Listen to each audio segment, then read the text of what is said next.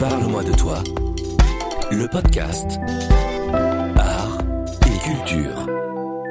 Bonjour, il a démarré dans la vie par une école d'horticulture. Il est devenu l'un des artistes plasticiens les plus connus, exposé de son vivant dans les plus grands musées du monde. Même si vous n'êtes pas un spécialiste de l'art contemporain, je suis sûre que vous connaissez au moins ces fameux pots de terre. Alors aujourd'hui, j'ai le plaisir d'être invité chez Jean-Pierre Reynaud et je vous emmène avec moi. Allez, vous venez? On file illico rue des Plantes dans le 14e arrondissement de Paris. Rue des Plantes, Jean-Pierre Reynaud, c'est un heureux hasard pour l'amoureux des plantes que vous êtes. Euh, je ne sais pas si j'ai besoin des êtres euh, humains à l'extérieur, euh, au monde social, etc., etc. On aura peut-être l'occasion d'en parler, mais en tous les cas, les plantes, oui, je, je sais qu'avec elles, je suis, je suis en sécurité et je m'occupe d'elles, ce qui est un, un bon signe que ça se passe dans les deux sens. Alors vous étiez parti dans la vie pour être horticulteur, vous habitez rue des Plantes aujourd'hui, mais entre-temps vous êtes devenu artiste. Comment ça s'est passé Jean-Pierre Reynaud? Ben, J'ai commencé dans la vie comme tout le monde, euh, sans savoir euh, ce, qui, ce qui allait se passer. J'avais pas de, du reste du monde, une, j'avais pas une très grande envie de vivre. Euh, bon, je suis né six mois avant la guerre. Donc, euh, vous pouvez imaginer que, voilà, tout ça a dû peser quand même très très lourd euh, dans, dans, dans, mon histoire. Mais euh, non, j'ai pas de, de, souvenirs merveilleux de, euh, de, mon, de mon enfance très petit. Oui, à un, deux, un an, voilà. Peut-être six mois, un an, jusqu'à deux ans, ça va. Après, bon, mon, père, est, tué, donc de toute façon là, ça fait quand même une, démarcation. Et ensuite, je me suis dit que ça allait être très très compliqué. Et c'est vrai que ça a été très compliqué jusqu'à une nouvelle guerre, puisque c'est en 1959 que je, suis militaire et que je fais deux ans et demi d'armée, euh, parce que c'était la guerre d'Algérie. Alors je n'y suis pas allé parce que mon père, justement, euh, avait été tué euh, et j'étais pupier de nation. Mais euh, je veux dire, rebelote, encore une fois, deux ans et demi. bon, moi, je serais bien resté au lit et j'aurais bien attendu que, tout se termine là. Et du reste, je suis resté un an après mon service militaire alité. Euh, maman me nourrissait à la petite cuillère, pratiquement, je voulais plus vivre. Et puis un jour, subitement, parce qu'on va parler d'art, évidemment, ne vous inquiétez pas. Et puis un jour, euh, euh, après cette année comme ça, passée dans un, isolement absolument complet, euh, j'ai eu envie de m'exprimer, j'ai eu envie de... Ça a été ma chance du reste, en tous les cas, je, pense que moi je le, vis comme ça. Et euh, c'est là où je suis descendu, euh, j'ai quitté mon lit, et puis je suis euh, descendu, j'habitais Colombes, dans la banlieue parisienne, je suis descendu de mon petit garage, où j'avais quelques, matériaux, et quelques trucs. Et puis, il y avait des pots de fleurs, un pot de peinture et du ciment. Et j'ai fait mon premier pot de fleurs que j'ai rempli de ciment, comme un geste, oui, presque de, de, sursis médical, une, une sorte de, de, psychanalyse personnelle. Et, euh, et, là, je me suis senti tout de suite très très bien, euh, parce que je m'exprimais dans le fond. Mais il n'était pas question d'œuvre d'art, jamais, évidemment. Je n'avais jamais été dans un musée. Euh, Qu'est-ce qui vous a poussé à sortir de votre lit ce jour-là? La vie, sans doute. Un appel, parce que il, il, normalement, il, il, aurait pu se passer le contraire, c'est-à-dire j'aurais pu me laisser me dégrader, me laisser me dégrader. Et du reste, j'ai pris 10 cm de, taille, parce que quand on est allongé pendant une année sans rien faire, j'ai grandi démesurément. donc, je le signale pour, pour ceux qui restent très très longtemps alités. Euh, mais c'était le moment de mon adolescence aussi. Enfin, j'avais 20 ans. Donc la vie devait être quand même présente en moi. Il y avait sans doute, sans que je me rende compte, un désir de vie. Donc vous descendez au garage Je descends au garage, je fais ce premier pot de fleurs rempli de ciment, comme ça je mets les mains dans la peinture, je, mets du ciment, j'attends même pas qu'il sèche, je, fais la peinture, une sorte comme ça d'objet magique. Et puis cet objet me plaît, et après, j'en fais d'autres, j'en fais 7, 8, 9, 10. Euh, voilà, j'ai une, sorte de fièvre, comme ça, une sorte de, de drogue bénéfique. Et puis, alors je ne sais pas encore que je suis artiste, et à ce moment-là, tout va très vite. Autant avant, il ne se passait rien, autant là, tout va très vite. Je prends, je prends un pot de fleurs, je découvre que ces, ces pots de fleurs en sont un moyen de, un moyen de, m'exprimer, si vous voulez. Et j'en prends un ou deux, je, je, je vais à Paris, moi qui n'allais jamais à Paris et tout ça. Et ça, c'est une chose très très étonnante et mystérieuse, parce que euh, je n'étais pas étudiant, j'avais simplement mon certificat d'études, donc je n'avais aucune raison d'aller à Saint-Germain-des-Prés. Je descends euh, à Saint-Germain-des-Prés, le, métro est à côté d'une petite rue euh, qui, s'appelle la rue Montfaucon. Et là, il y avait une vitrine à la sortie du métro, et je vois dans cette vitrine des choses qui ressemblaient totalement à ce que je faisais, c'est-à-dire des, choses totalement irrationnelles.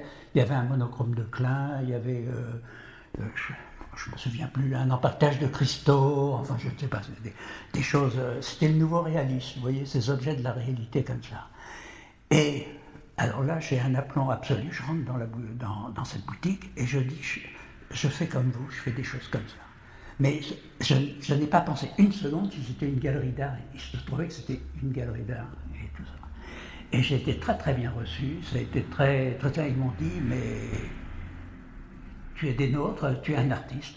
Alors je ai écoutez, si vous me dites que je suis un artiste, ben, je, je, suis un artiste, mais moi je n'aurais pas osé dire un truc comme ça pas d'école d'art, de belles rencontres et puis surtout une formidable pulsion de vie. Une pulsion euh, de vie, euh, euh, une chance évidemment inouïe, mais tous ces facteurs qui font que certaines situations exceptionnelles se passent parce que tous ces facteurs sont réunis. Évidemment, dans la vie, c'est comme ça. Et donc, à, partir de ce moment-là, alors ça a été extrêmement vite. On m'a fait, euh, j'ai rencontré euh, quelqu'un qui m'a dit mais c'est formidable, un marchand, il m'a fait une grande exposition. Il avait présenté la première exposition de Francis Bacon à Paris, et, vous voyez, et Klein, donc c'était... Je ne pouvais pas être au, meilleur endroit. Et ensuite, on me dit, mais il ne faut pas que ça reste là, il faut que tu ailles à New York. Je vais à New York, Marcel Duchamp me reçoit en privé. Non, mais tapis rouge sur toute la longueur. Euh, je l'ai raconté déjà plusieurs fois, c'est pour ça que je, euh, pas une, invention de ma part. Vous voyez, l'histoire est belle, mais je n'ai pas besoin de l'embellir. Euh, là, très rapidement, euh, je comprends ben, voilà, je, je fais ce qu'on appelle de l'art contemporain, disons, de l'art de mon époque, au tout début des années 60. Et l'art au tout début des années 60 n'était pas quelque chose qui était extrêmement bien vu du reste, parce que c'était pas très sérieux, si vous voulez. Vraiment, on n'envisageait pas du tout de, faire de l'art euh, vraiment euh, son, travail. Bon, moi euh, j'avais fait un diplôme d'horticulture, j'avais 4 ans d'études et je m'intéressais aux plantes avant. Donc ça m'est resté, heureusement elles sont restées mes amies et j'essaye de, le, de, le rendre. C'est avec elles que je me suis jamais euh, fâché, vous voyez, c'est ça. J'ai eu plus de mal avec les êtres humains, mais euh, c'est pour ça qu'avec les plantes, vraiment, là, je, je, crois qu'on a quelque chose à vivre ensemble et ça continue et ça ira jusqu'à la fin. Comment est-ce que vous avez traversé cette période de Covid? Ben, Je l'ai euh, je l'ai traversé extrêmement bien parce que moi, je suis un seul. Alors, une forme de solitaire. Je ne suis pas un solitaire pour être seul. J'aime euh, j'aime beaucoup être avec les, autres, euh, échanger. Euh, j'ai beaucoup de curiosité. Mais je, suis mal dans le monde sociétal, si vous voulez. Je n'aime pas rire en même temps que les autres. J'aime pas acclamer. C'est pour ça que je ne vais jamais voir du foot ou autre chose. Je, suis quelqu'un qui, qui effectivement a besoin de vivre une expérience personnelle et j'ai besoin de, la montrer aux autres en leur disant, moi je vous montre ce que je fais, montrez-moi montrez ce que vous vous faites, montrez-moi qui vous êtes en réalité, parce qu'on n'a pas besoin des artistes pour exister, heureusement. Donc euh, c'est mon moyen de communication. L'être humain pour moi est, vraiment le vrai vecteur, si vous voulez, de l'art, et l'art vient ensuite. C'est-à-dire que c'est, euh, dans le fond, le, territoire dans lequel je suis plutôt doué pour exprimer euh, des non-dits, c'est euh, euh, mais on a tous quelque chose sur lequel on, est plus curieux, plus attentif et tout ça. euh, il, se trouve que moi, c'est avec des matériaux inertes que j'essaye de, de, communiquer. Ne parlant qu'une langue, euh, c'est peut-être pour moi une, sorte, une, forme de langue euh, pour communiquer avec les autres. Covid ou pas Covid, vous savez, je vis comme un prisonnier. Donc, euh, pour un prisonnier en sa cellule, qui est le Covid ou pas le Covid, ça change pas grand-chose. Je ne suis pas asocial, je suis vraiment un indépendantiste forcené, si vous voulez. J'ai besoin de, de, m'épanouir, j'ai besoin d'aller jusqu'au bout de mes limites, mais comme un, pardonnez-moi, mais comme un sportif de, de bon niveau, pour ne pas dire de haut niveau, voilà, c'est ça. Et j'ai besoin de voir jusqu'où je peux aller.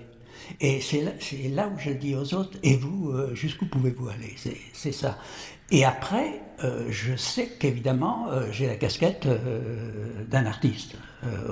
je rentre dans la catégorie, effectivement, professionnelle. C'est marqué sur mon passeport, et c'est comme ça. Et puis, c'est ça qui m'a développé, qui m'a fait rencontrer des gens exceptionnels, et, et voilà. Comment est-ce que vous appréhendez le lien entre le toi et le moi? Alors, euh, pour la petite histoire, euh, il y a 50 ans, je me suis marié. J'ai eu un amour dans ma vie. Euh, nous, étions très, jeunes, même plus de 50 ans, 50-60 ans. Et, et puis, au bout d'un an, voilà, les choses ont explosé. Ce qui fait que, que l'amour de ma vie a tenu un an, tandis que l'amour avec l'art tient depuis 55 ans. Je ne veux pas en tirer des conclusions, mais euh, c'est comme ça. Non, ce qui est difficile, c'est euh, faire un projet à deux, on le sait, c'est un partage inévitable. Il faut quand même que les, les deux y trouvent vraiment leur compte, tandis que l'artiste, il est maître à bord et il n'est pas dans pas, il ne demande pas aux œuvres, il ne demande pas à son travail, est-ce que tu es d'accord que Il tranche dans le vif, et c'est vrai que c'est d'un autoritarisme absolu, mais, mais en même temps c'est ça, euh, c'est d'aller jusqu'au bout, mais puisqu'on est un. Deux, c'est une autre histoire. Alors, après, je me suis marié, euh, oui, 40 euh, ans plus tard, une deuxième fois, et avec une, une jeune femme, et j'ai eu un, beau garçon et j'en suis très heureux. Donc j'ai fait cette expérience familiale, je l'ai fait. Mais ensuite, euh, j'ai décidé de, revenir à moi. Euh, je suis là pour m'occuper d'eux, pour que tout se passe bien et tout ça, mais j'ai besoin d'être en, solitaire, vous voyez. Mais encore une fois, comme un sportif qui, euh, s'il fait son 10 000 mètres, il n'emmène pas sa femme et ses enfants, vous voyez. donc tout ça se passe très sérieusement euh, dans ce que vous appelez, vous, un atelier. C'est-à-dire cet endroit, ce sanctuaire, cet endroit euh, que les, euh, qui, fait révéler les gens en général en se disant c'est l'atelier. Moi, j'ai pas d'atelier. Pas, j'ai un terrier. Je vis dedans comme un animal, et c'est là-dedans que je fais le pire et le meilleur, si vous voulez. Et, mais comme évidemment je, passe énormément de temps avec moi, et que je l'assume, je suis très sensible à la beauté. J'ai besoin d'une. La beauté, c'est pas. Euh, c'est pas les mannequins sur un podium. Hein. Euh, la beauté, c'est c'est quelque chose de global. Hein. C'est ça peut être le corps, mais c'est aussi c'est le mental aussi. J'aime la capacité de rêve et tout ça. Et donc, euh, bah, à l'intérieur, je, je, vis comme un roi, évidemment. Je suis comme un prince à l'intérieur de chez moi. Je ne gêne personne. Et, euh, et, puis, ça peut me faire plaisir de dire, ben, venez chez moi, je, je vous invite à l'intérieur de mon, de mon terrier. Voilà, c'est ça. Un terrier ou un palais finalement? Alors, c'est un, un, palais, c'est une prison, c'est tout à la fois, évidemment. Je crois qu'on comprend ce que je, veux dire, hein, parce que on n'est pas là dans des déclarations artistiques fumeuses, vous voyez, on, parle de la vie. Et c'est pour cela que moi, je ne suis même pas sûr d'être un artiste, parce que j'ai pas besoin du mot je sais que je fais quelque chose dans cette catégorie-là, euh, que euh, euh, je respecte beaucoup les artistes, les grands artistes. J'aime évidemment beaucoup Matisse quand il fait ses papiers découpés et, plein de choses, Malevich et bien d'autres. Mais c'est pas l'artiste qui me fascine, c'est ce qu'il a fait. Et aujourd'hui, euh, on, mélange un, petit peu tout. Aujourd'hui, l'artiste, c'est quelqu'un qui est célèbre d'abord. Euh, et s'il est très riche, c'est encore mieux. Vous voyez, on, aime euh, la réussite. Ce qui fascine quand même beaucoup de gens, c'est cette réussite. Euh, moi, je connais des artistes qui ne sont pas connus, pas à leur place en tous les cas, et qui sont d'immenses artistes, et qui sont peut-être jamais à la place qu'ils devraient être. Ça, c'est un problème de destin. C'est pas, c'est ni logique ni normal. C'est la vie. Vous voyez, il faut assumer cette, partie-là. Euh, donc moi, c'est vraiment une aventure existentielle. C'est vivre ce que je dois être. Et puis après, euh, euh, je sais que je suis artiste, puisqu'on me l'a dit il y a très très longtemps que j'étais un artiste. oui, bien sûr, je suis un artiste. Quand vous dites vivre ce que je dois être, c'est quoi le doigt? Alors, le... merci de poser cette, cette question. Qu'est-ce que le doigt? C'est ce que je voudrais pas euh, regretter de ne pas avoir fait euh, si, euh, je, faisais le bilan de, mon existence. On n'est pas obligé de faire le bilan de son existence, on peut recevoir un pot de fer sur la tête et, ça se termine comme ça. Mais je, n'aimerais pas regretter, si vous voulez, de me dire j'aurais dû le faire et puis je ne l'ai pas fait parce qu'on m'a dit tu vas être en danger ou des choses comme ça. Non, je, je, veux m'assumer et puis en, plus le, danger me stimule beaucoup. Donc je me, je me, suis mis dans des postures même artistiques euh, compliquées puisque euh, j'ai rencontré Fidel Castro euh, à, des moments où ce n'était pas le moment de le rencontrer. J'étais quand même un homme très particulier. Il m'a reçu en plus. Après, j'étais reçu comme un chef d'État. Et euh, donc, j'ai été en Corée du Nord, j'ai été dans des endroits extrêmement sensibles euh, quand même. Euh, et parfois la presse, j'ai eu quatre pages dans le monde quand je suis rentré de Corée du Nord, mais je veux dire que je ne sais pas comment il faut prendre l'article. Hein, ils l'ont fait parce qu'ils étaient obligés de le faire, mais bon, voilà, c'est ça. Non, c'est bah, vivre quelque chose, c'est l'inconnu. Moi, j'aime l'inconnu. Et aujourd'hui, c'est vrai que euh, l'inconnu, euh, il n'y a pas beaucoup de place pour l'inconnu aujourd'hui, parce que d'abord, on, analyse tout. On analyse les choses, alors soit scientifiquement, et, soit euh, à, travers la philosophie ou à travers d'autres choses. Et je trouve que c'est dommage parce que ce qui est intéressant, c'est ce qu'on ne comprend pas. Et les œuvres m'intéressent aussi pour ça, parce que il y a une piste, il y a une direction, euh, c'est pas mortel, enfin, euh, en principe, non, parce que les œuvres ne sont pas négatives, mais je veux dire, c'est s'aventurer, c'est rentrer euh, dans, une eau où on n'a plus pied, vous voyez.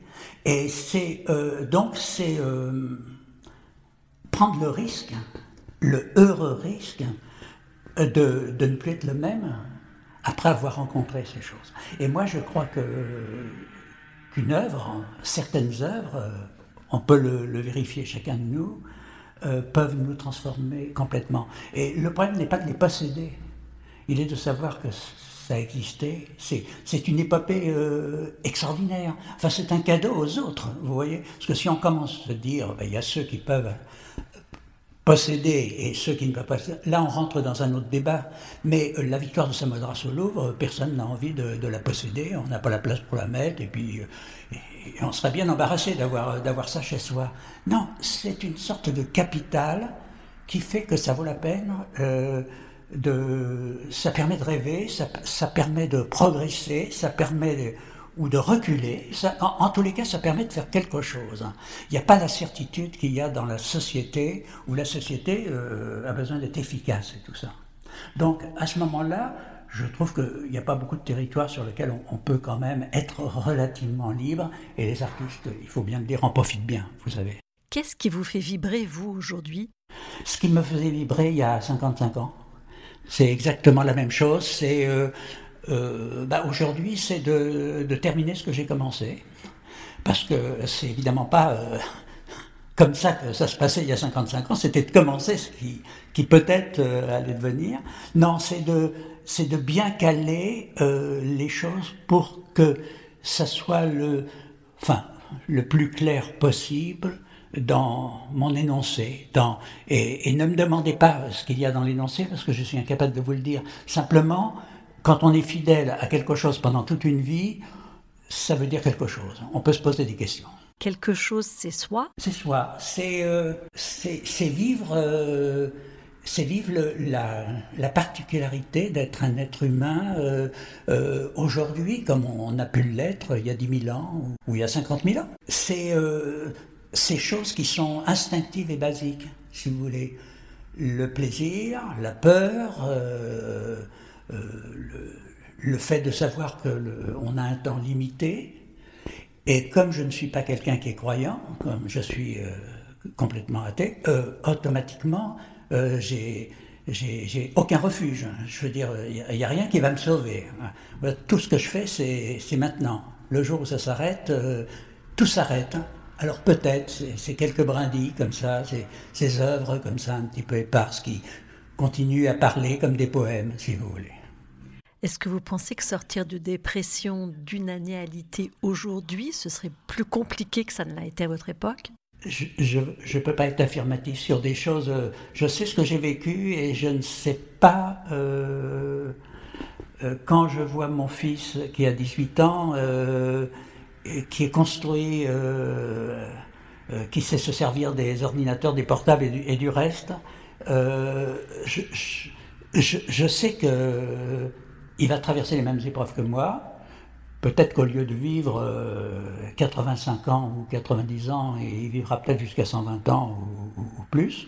Parce qu'effectivement, lui, il, a, encore un, temps considérable. Et puis, on sent l'évolution de ces choses. Il ira peut-être sur une autre planète et tout ça. Mais euh, moi, ça, va. J'ai assez de travail sur cette planète-là. Euh, et j'ai d'autant plus assez de travail que je suis né à Paris, je vis à Paris, et je meurs à Paris. Je ne bouge pas, vous voyez, c'est ça. Pour moi, il n'y a, pas besoin de quitter le territoire, c'est une question de mètre carré. Euh, je ne vois pas ce que ça changerait. Alors j'ai fait le tour du monde dix fois pour des raisons euh, professionnelles, mais je n'avais qu'une envie, c'est de revenir ici. C'est de revenir, mon terrier, il est, il est là, je suis né à Courbevoie, dans la banlieue parisienne, et, je, sens que c'est ici que, ici que je vais, je euh, je vais clore mon histoire. Il y a une dernière chose encore dont j'aimerais que vous nous parliez, Jean-Pierre Reynaud. Vous m'avez dit que vous n'aviez pas de portable et que la vue d'une cuisinière vous donnait des boutons. Si j'ai pas de portable, c'est parce que euh, bon, je sais allumer un portable et je, m'en sers d'appareil photo, si vous voulez.